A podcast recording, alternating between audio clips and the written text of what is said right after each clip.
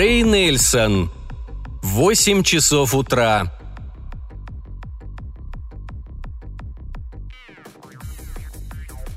По окончании сеанса гипнотизер скомандовал «Просыпайтесь!».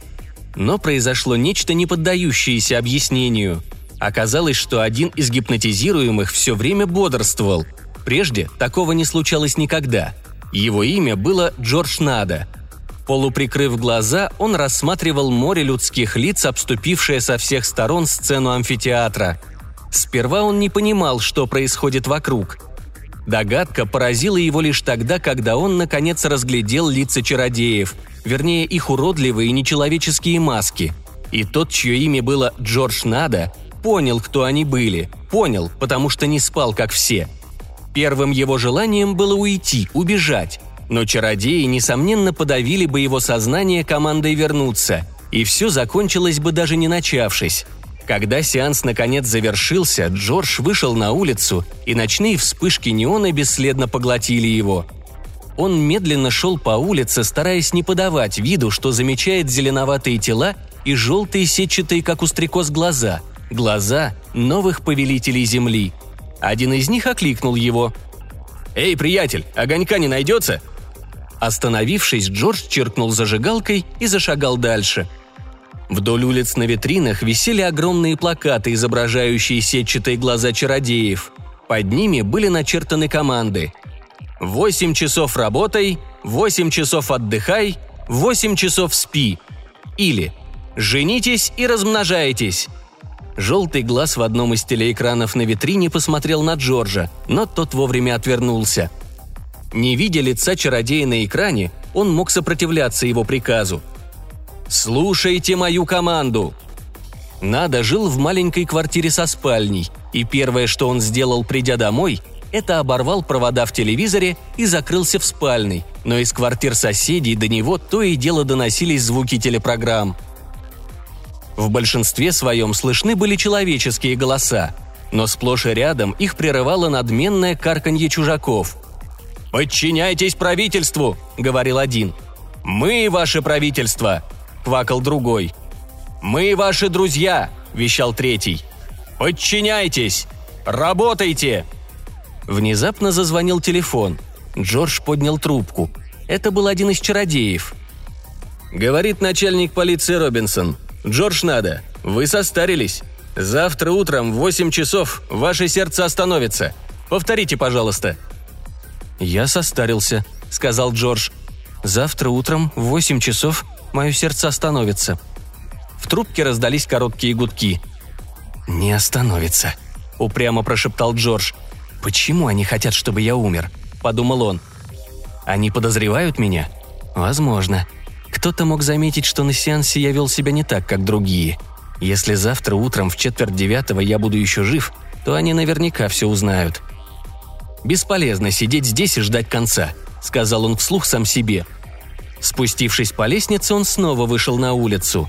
Плакаты, телевитрины, команды случайно проходивших мимо чужаков уже никак не действовали на него. Их мысли еще проникали в его мозг, но уже не становились приказами или командами. Пересекая бульвар, Джордж Нада заметил чужака. Тот стоял, полуприкрыв глаза и облокотившись о стену дома. Оглянувшись и не увидев никого вокруг, Джордж осторожно подошел к нему – Безобразный вид твари уже давно никого не шокировал и не пугал. Джордж даже часто представлял их нормальными людьми. Вот этот, например, был похож на одного пьянчугу, который... «Проваливай!» – просвистела тварь, уставив свои безобразные глаза на Джорджа. На мгновение он почувствовал, как чья-то невидимая железная рука начинает сжимать ему горло. Но это ощущение длилось недолго – не дольше, чем ему понадобилось для того, чтобы схватить с земли увесистый булыжник и изо всех сил опустить его на голову чародея. Голубовато-зеленая кровь хлынула из проломленного черепа, и ящер упал, неловко поджав ноги. По его телу пробежала короткая судорога, и через полминуты все было кончено. Джордж оттащил тело в подворотню и обыскал его. В карманах не оказалось ничего, кроме маленького радиоприемника и затейливо сделанных ножа и вилки – Радио работало, и из него доносилась непонятная никому из землян речь чужаков. Джордж бросил приемник рядом с телом, а нож прихватил с собой. «Далеко мне не уйти», – подумал он. «Но голыми руками они меня не возьмут». Однако, как ни странно, никто не помешал ему уйти. А если попытаться разбудить остальных? Мысль, конечно, была шальная, но почему бы не попробовать, черт возьми? Джордж прошел еще несколько кварталов и свернул в переулок. Здесь жила Лил, его подруга, которую он знал уже давно. Поднявшись на последний этаж старого серого дома, он нажал кнопку звонка. Дверь открыла Лил. На ней был длинный махровый халат и мягкие домашние тапочки. «Я хочу, чтобы ты проснулась», — начал он. «А с чего ты взял, что я сплю?» — улыбнулась она. «Проходи». Он вошел в гостиную. В дальнем углу горел телевизор. Он быстро выключил его. «Я не об этом. Я имел в виду проснуться совсем». Лил посмотрела на него непонимающе, и, плюнув на объяснение, он закричал. «Просыпайся! Ты слышишь меня? Просыпайся!» «Да что с тобой, Джордж?» В голосе Лил появилась подозрительность. «Ты какой-то странный сегодня». Джордж ударил ее по щеке, и Лил упала. «Что же это такое, Джордж?» Сквозь всхлипывание услышал он. «Что я такого сделала?» Джордж понял, что проиграл. «Извини», – пробормотал он. «Я... это... Ну, в общем, это была просто шутка». Лил посмотрела на него со злостью и удивлением одновременно. «Твои шутки, Джордж!» – начала она и, вдохнув побольше воздуха, хотела продолжить, как вдруг раздался стук в дверь. «Кто это может быть?» – спросил Джордж. Вместо ответа Лил только пожала плечами. «Я открою, а ты приведи себя в порядок». Распахнув дверь, Джордж увидел чужака. «Нельзя ли потише?» – мерзким голосом просипела тварь. На секунду Джорджу показалось, что перед ним стоит обычный мужчина средних лет в летней рубашке с короткими рукавами. Видение не покидало его даже тогда, когда он выхватил из-за пазухи затейливо украшенный нож и выбросил руку вперед, целясь почему-то не в грудь, а в говорящие глаза и безобразно искривленный рот ящера. Когда Джордж втащил тело вовнутрь и захлопнул дверь, перед ним на ковре лежал уже обычный чародей. «Кто это?» – спросил он у Лил, которая забилась в угол и смотрела на все происходящее круглыми от страха глазами. «Это... это мистер Кони», – прошептала она. «Ты убил его! Убил так просто!» «Перестань реветь!» – сквозь зубы процедил Джордж. «Я не буду, клянусь, не буду. Только ради бога убери этот нож!» Лил была близка к истерике. «Успокойся, я не трону тебя, только свяжу. Но прежде ты скажешь мне, где квартира мистера... э Кони». «Через дверь налево. Джордж, я знаю, ты хочешь убить меня. Сделай это быстро, я не хочу, чтобы мне было больно. Пожалуйста, Джордж, пожалуйста». Связав ее простынями, он обыскал тело чародея. Ничего, кроме маленького радиоприемника и ножа с вилкой. Джордж быстро отыскал в коридоре нужную дверь и постучался. Из-за двери донеслось покашливание, и, наконец, раздался голос. «Кто там?» «Я друг мистера Кони. Мне нужно срочно видеть его». «Он вышел на минуту, но скоро вернется», Дверь со скрипом отворилась, и первое, что увидел Джордж, были ярко-желтые глаза твари. «Проходите, пожалуйста».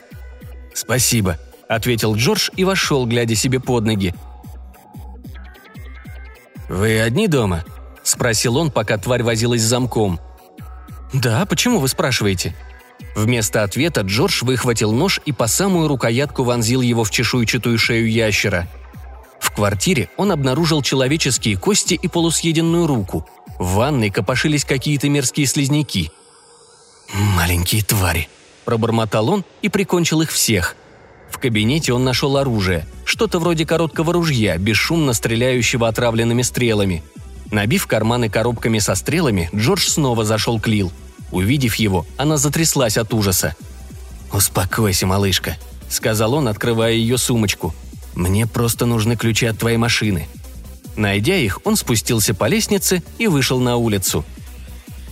Машина Лил была припаркована на своем обычном месте, у кирпичной стены.